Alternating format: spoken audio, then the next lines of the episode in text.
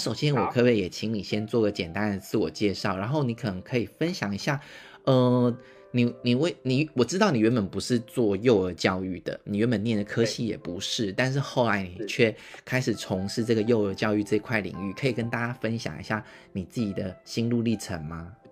好，我一开始其实我读的科系蛮有，就是大家可能都会觉得，哎、欸，到底在干嘛的科系叫做哲学系，对，然后后来就是，嗯、呃。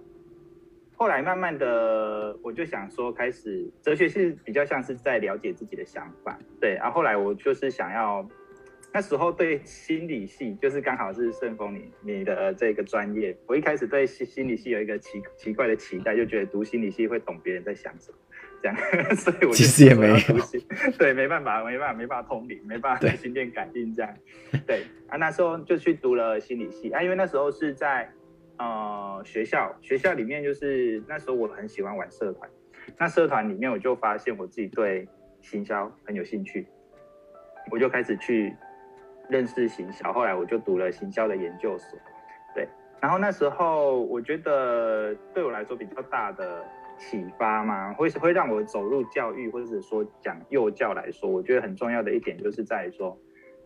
我那时候玩社团的时候，我就发现，哎，我我可以在社团里面启发自己。我看到我自己对行销是有兴趣的，嗯嗯，对。然后也会发现有很多朋友，可能他在活动企划，或者是说主持，或者说各式各样不同的领域里面，自己也是很厉害的。可是会在我们社团大概要准备升大三的时候，我们基本上大一叫做当。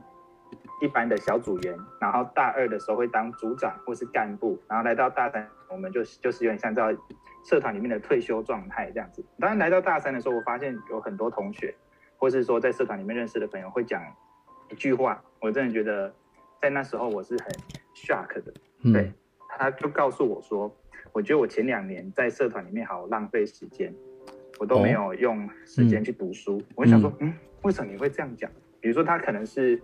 呃呃，资工系啊，或者说化生系啊，或者就是可能这些科系里面，他们会觉得更需要时间读书的科系里面，对，他可能会觉得说玩社团的这一段时间的时间的学到的东西没有办法应用在他们的专业上，嗯嗯，他就就会觉得这样是浪费时间。可是我那时候的想法就是很。单纯，比如说像我们讨论东西呀、啊，然后我们沟通上啊，或者说团队合作上，我觉得这个都是未来你一定用得到的东西。对，嗯，对。然后就在那一刻开始，我突然对教育这件事情很有觉得好像要做点什么。嗯嗯，因为我觉得就是明明就是不同人身上有看见很特别的特质。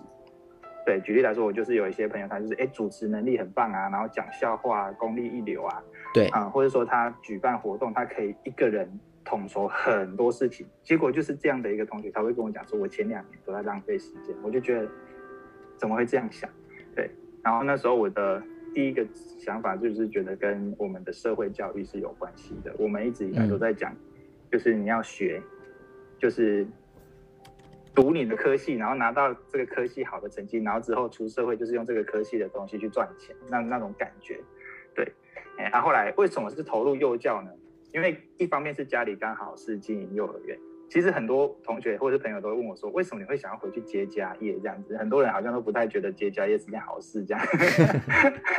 对，然后后来我就想说，就是既然想要想要去对教育做一些啊。呃他说改革嘛，或者说投入嘛，我觉得刚好从幼教开始，或许是一个很好的方式。嗯、大家可以，的确，就是因为，嗯，哎，零到六岁这一段时间，大家就知道是那个嘛，人格养成很重要的一段时间。嗯嗯嗯，对，哎，我就觉得，就你从这边开始跟家长们聊聊，然后看看孩子的状态，给予他们一些鼓励什么的，总总比你可能他就是啊，觉得来到国中了。然后他可能已经就是觉得自己已经塑形的差不多了，然后他就也不想努力了之类的，可能来得快很多，嗯，对，或者说叫做在对的时间点做了对的事情，这样，嗯、是，所以我就会这样这样子想啊，是，所以所以其实还是你也是看到了说，其实现在的这个教育环境其实还是蛮多都是以成绩为导向的，然后让台湾的很多的。的学生都还是觉得说，我就是要以成绩为优先，如果没有考到什么好学校，嗯、就觉得好像自己的社团都是在浪费时间这样子，对不对？对，嗯，一开始我是会有这种感觉，但我觉得老实说，我真的在社团里面学到的东西很多。嗯、我从其实从高中就开始就是投入社团，对，然后这些东西是真的，我觉得在课堂上学不到的，比如说团队合作、举办活动，甚至是去跟。呃，校外的很多单位去接洽，然后要什么谈谈、嗯、要借场地啊，然后谈要拉赞助啊，什么点点点的，嗯嗯嗯、这个都不是学校里面的课程里面能教你。是啊，对，真的。然后我就觉得这就是，嗯，其实我是碰到了，我才觉得这很有趣。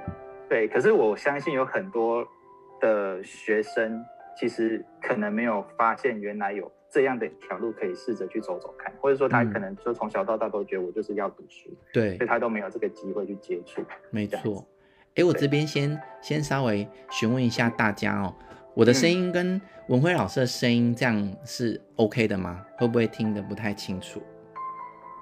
大家可以回应一下，就是刚才看看大家留言，对对对。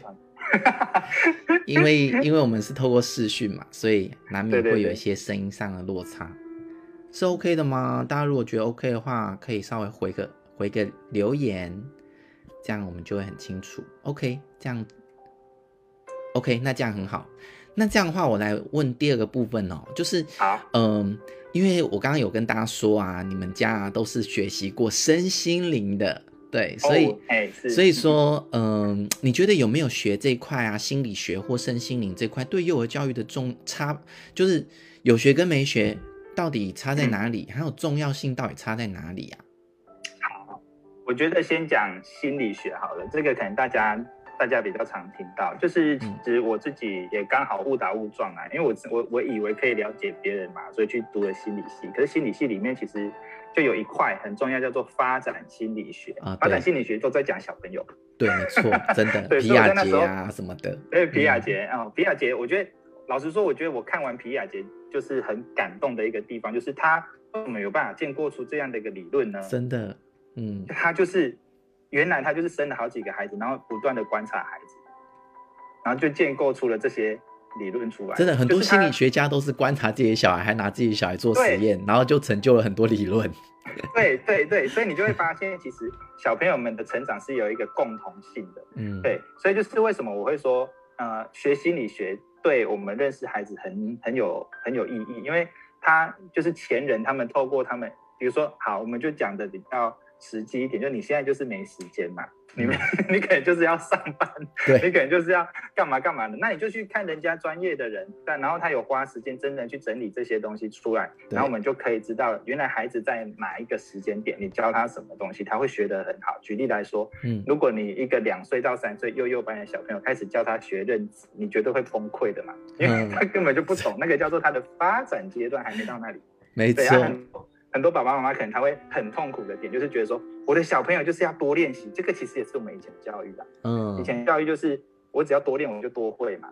然后填鸭式教育的考试就是这个这个样子的方式去带出来的嘛。是。但是其实如果我们能顺着小朋友的发展状态再去进行课程上的调调整，嗯，或者说。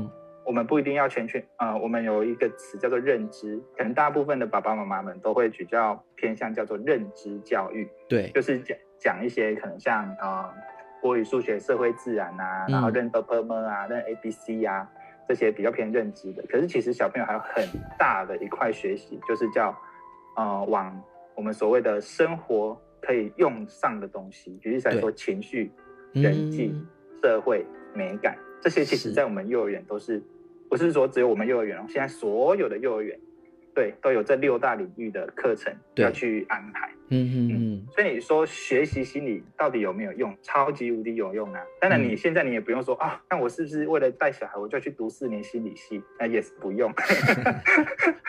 对，你就是可以去去看网络上人家专家讲的东西，然后，但是我觉得最最最重要一点，因为。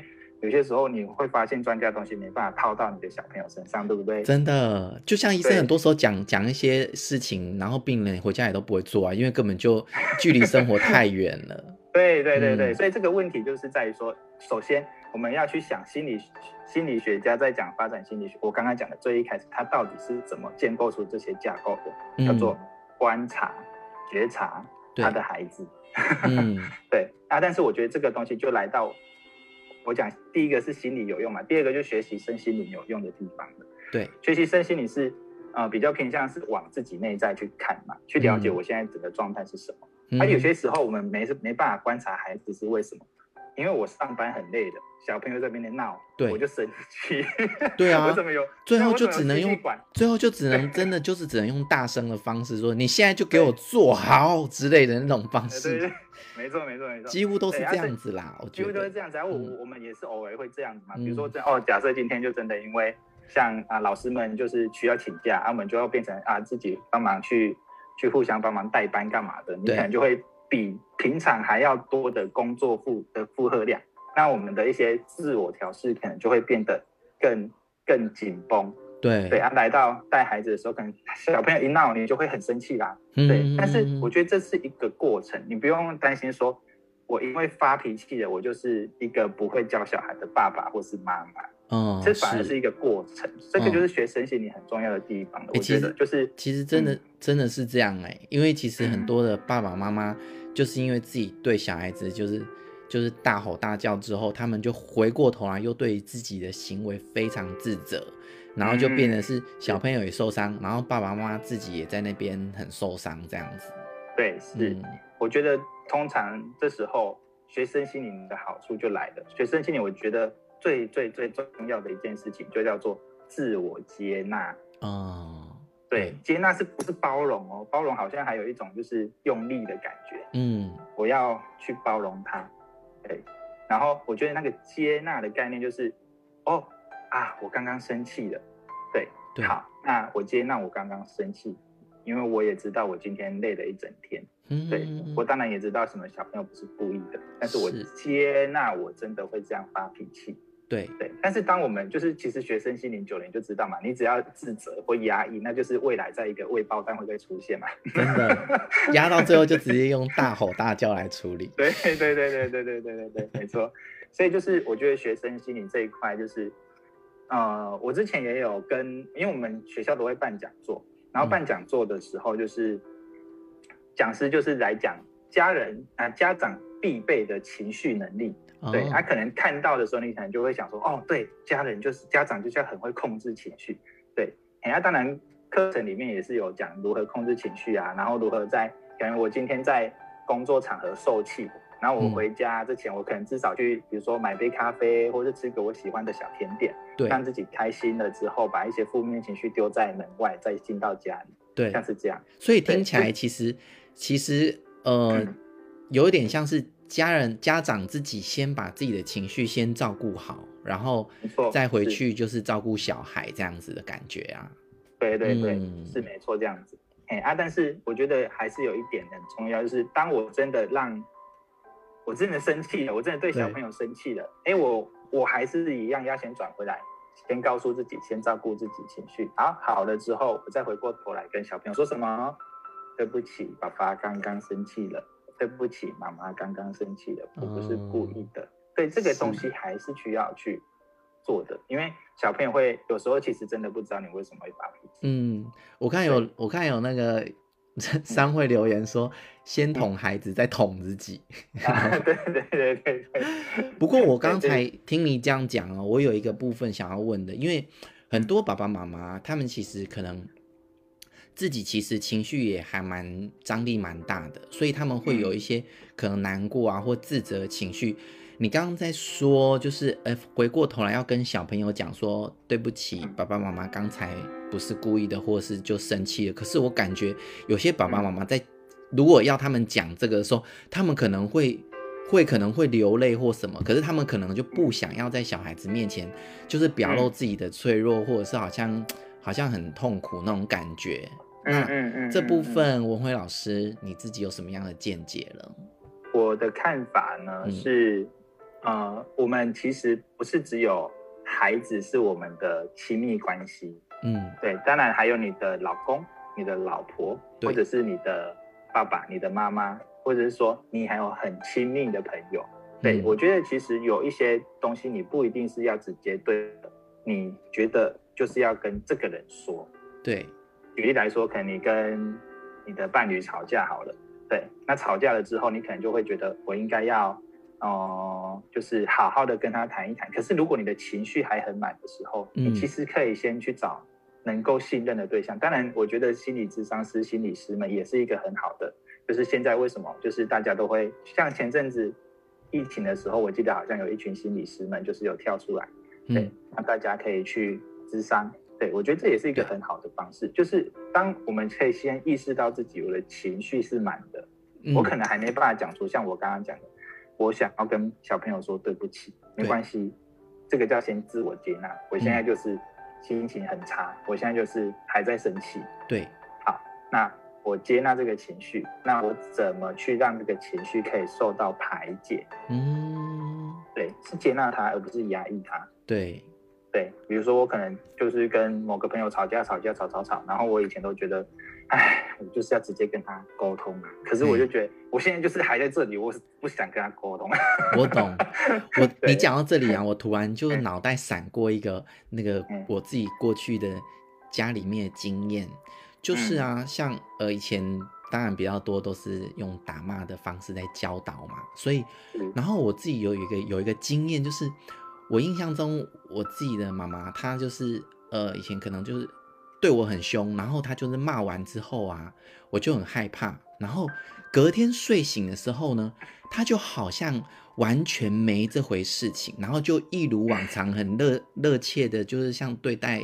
对待我这样，然后我记得我那时候就开始有一点认知失调。我想说，哎，奇怪，昨天不是对我那么凶，那、啊、怎么今天好像又变一个人？我感觉我心里面反而对于这种东西呀、啊、就很困惑，所以有时候我就会搞不清楚，哎，他们到底他们到底今天对我是好还是对我是不好，还是他们讲的是真的假的？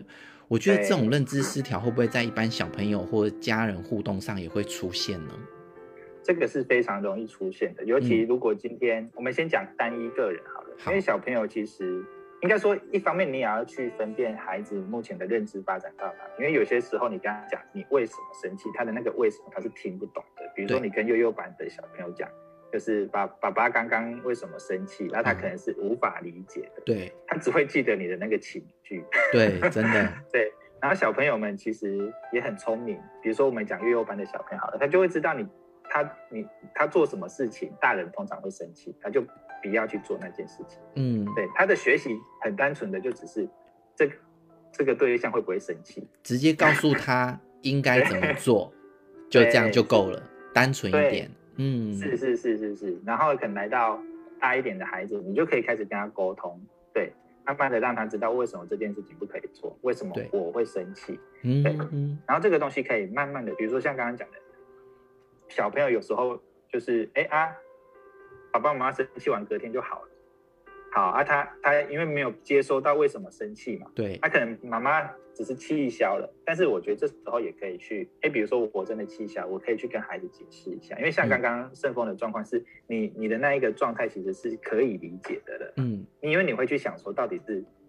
发生了什么事情？好诡异，就表示你已经有思维能力。嗯、这个状态的孩子已经是有思维的能力的。那这时候就是可以去跟孩子说，对，那、啊、到底什么时候可以说，什么时候不能说？一方面你可以去看孩子的，就是发展状态的一些书籍。然后二方面就是你其实就可以直接跟他讲讲看看，看他会不会听得懂。哦，没错。对对对对对，是是。啊，我刚刚讲的，我们刚刚讲是第一个嘛，啊，接接下来可能是第二种情形，就是多人的状况。对。这个我觉得也是我们很常家长会遇到，比如说爸爸妈妈很坚持不要给小朋友吃糖果、吃饼干，没错。他可能阿公阿嬷就说会给他吃。嗯。对，啊，这时候小朋友就会又 confuse 到底是可以吃还是不能吃。没错。或者更聪明一点的就是。爸爸妈妈在的时候不能吃，不能吃，对，在的时候可以可以吃，对，小孩子都是很厉害的，对对啊，对对对，所以小朋友就会自己长出这些东西啊。是，对，我看到有人留言说，骂完小孩之后还会再抱抱他，然后也有说跟小孩道歉真的需要练习，没错，但是确实可以让小孩明白，会比较有安全感呐。嗯，对，是的。大家如果还有什么问题啊，就是小朋友教育的问题啊，也都可以在这边留言哦。等下如果有时间的话，也可以请文辉老师跟大家做一些分享。那我接下来想要了解，就是说你们家就是自己在做这这个幼稚幼儿园嘛？那你们的你们的这个幼儿园呢，跟呃一般的幼儿园，呃比较可以比较具体的说明多了哪一些元素呢？在这些就是实际的状况上，多了哪一些元素呢？就是我们实际上会带孩子做静心啊。嗯，对，就是会直接带孩子操作，像是冥想练习。你可以稍微举例一下吗？就是大概是怎么样的流程？大概是什么样的流程呢？其实孩子们的专注力没有那么长，我们绝对没有办法带孩子说，就是哦，我们现在就开始静坐十分钟。嗯，对，没错。十分钟讲的东西太无聊，他就已经开始没有没有，真的就已经 不知道跑去哪里，就不做了。对，所以我们会做的方式很简单，就是。比如说，我们会找一些生活上小朋友碰得到的素材，像是让小朋友摸摸石头，对对，甚至是动态一点的进行，我们就在地板上画画。啊，画画的时候会做一些，啊，小朋友你有什么感觉呀？然后就是色彩上的，对对，哎，啊，慢慢的我们就会，哦，好，小朋友画到一个段落，我们就会说，好，那小朋友们一起闭上眼睛，感觉这些图画，或者说，比如说我们刚刚讲的一些素材，石头啊，嗯嗯，树木啊，树叶啊。啊，我们一起感觉一下，带给你的感觉是什么？那、嗯、就会发现他们的注意力很容易就可以收摄的回来。对，因为我们通常静心的这个会放在课程的最前面，或是说在课程呃下课晚要准备上课之前，嗯、对，会带这样的一个练习。这个注意力收摄回来这边，我比较好奇哦。当然，我可能知道答案了，我只是代表家长们来去询问老师哈，就是。这个注意力为什么会透过摸摸石头啊，或抱抱树啊，然后就收摄回来了呢？好，我先讲一个比较大家可以很快速理解的一个，就是答案，就是平常其实孩子他的专注力是放在外面的，对，所以我们透过引导，就跟他讲说，哎，你因为他可能还在对很多东西很好奇。嗯，那你这时候要让他静下来，其实你就是变成让他的注意力把它放在这个上面。比如说，他可能一开始对他，他是一颗无聊的石头，不想理他。所以我们就跟他说：“哎，你摸摸看，他有什么感觉？那你碰碰看，它是冰冰还是凉凉，还是硬硬的？”他开始对这个东西有兴趣，他就变成把本来很外放的注意力收到一个小小的东西上面。哦，对，那这样他就可以专注的下来。OK，好，它、啊、就是行为上的表现嘛。当然，就是如果我们来到心理心理层面，或者说脑神经的部分，就是当我们开始静下来，带孩子做呼吸练习的时候，小朋友的脑波会自然的放慢。对对，它放慢就会进入到我们所谓的专注的脑波。嗯对，哎，啊，这个其实大人做也会，嘿，所以大家们也可以去试试看。了解。哎，那另外另外一个部分呢、啊？因为我、嗯、呃。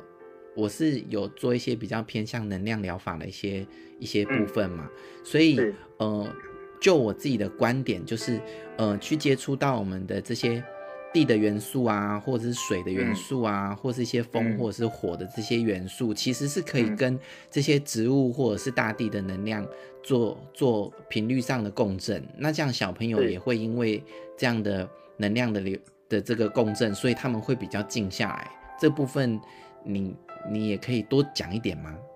会会会，差非常多。嗯、就是讲几个案例好了，不说名字。嗯、对孩子的话，有一些他可能一方面也跟家庭的环境有关系，嗯、他比较容易有很大的情绪。对，那之前我们有一位孩子，他是从大班吧，中班还是大班才刚转过来。对，一方面是家里是呃语不同语言的。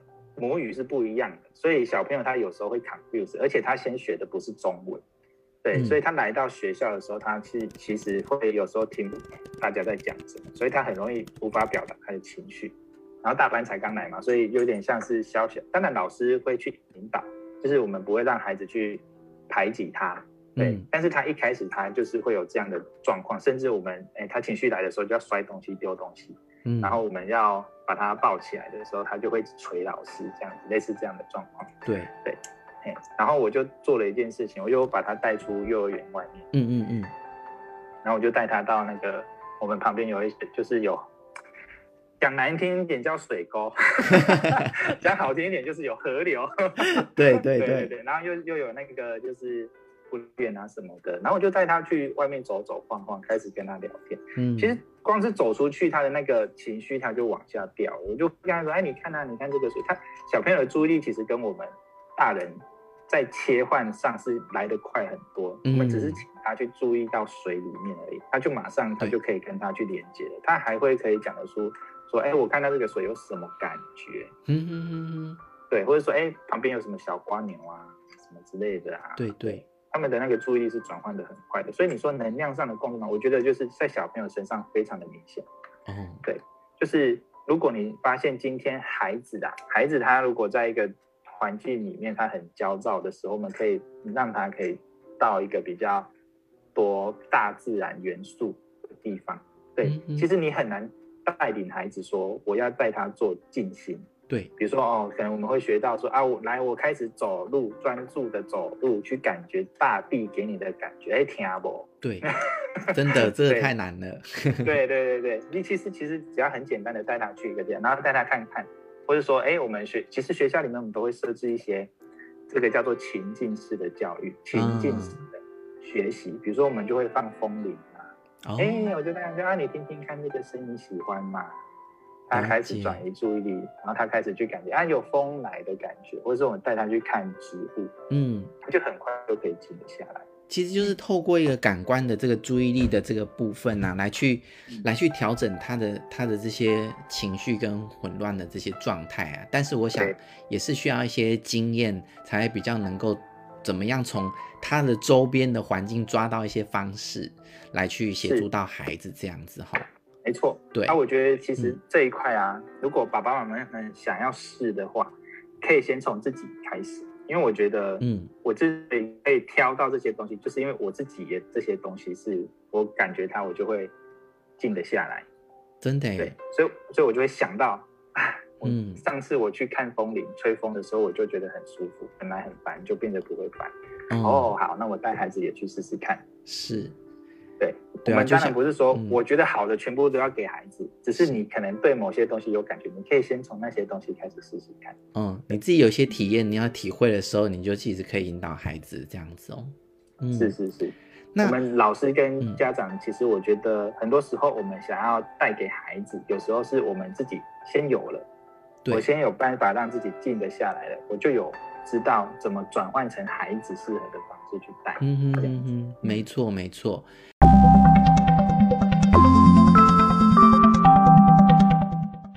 谢谢您的聆听，欢迎追踪 FB 亚特的心聊空间，以得到更多的资讯，或是欢迎跟我预约做一对一咨询哟。